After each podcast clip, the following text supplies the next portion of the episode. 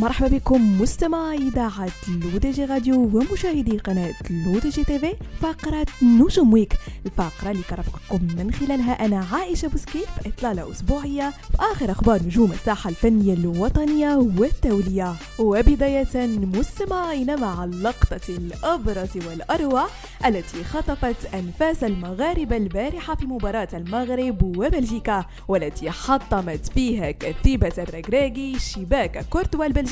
حارس ريال مدريد بهدفين نظيفين. مرضي الوالدين أشرف حكيمي. هكذا وصفه المغاربة بعد اللحظة المؤثرة التي جمعته بوالدته التي كانت تشجعه من المدرجات والتي عانقته بحرارة وقبلته بكل فخر واعتزاز. لاعب باريس سان جيرمان شارك الصورة على حسابه في إنستغرام معلقا عليها أحبك يا أمي. وأشاد المعلقون ببادرة حكيمي الذي يحرص دائما على إبداء الحب لأمه. لا سيما أنها كانت تعمل في مهن بسيطة بإسبانيا من أجل مساعدته على تدريب وممارسة كرة القدم فهنيئا لأمه به وهنيئا لنا نحن المغاربة بحكيمي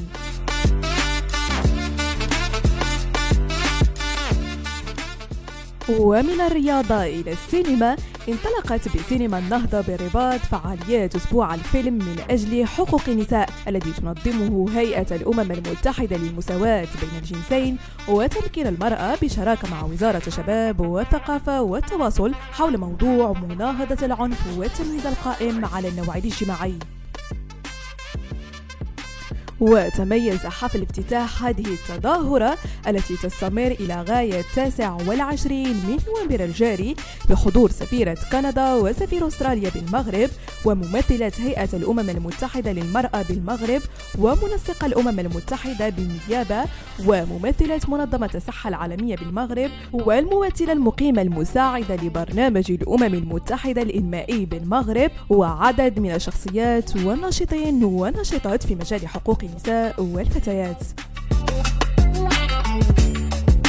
دوليا ظهور جديد للثنائي ريهانا و A$AP Rocky تصدر عناوين الأخبار بمختلف دول العالم حيث شوهد الثنائي معا في عرض Imagine Reggae الذي أقيم مؤخرا في بريدج تاون عاصمة باربادوس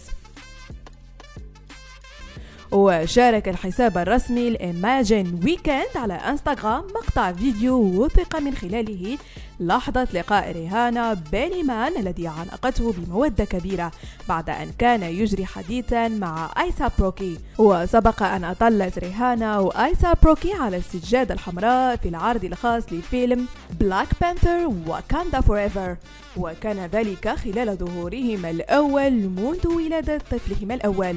بهذا مستمعينا كنكون وصلنا لنهاية فقرة نجوم Week.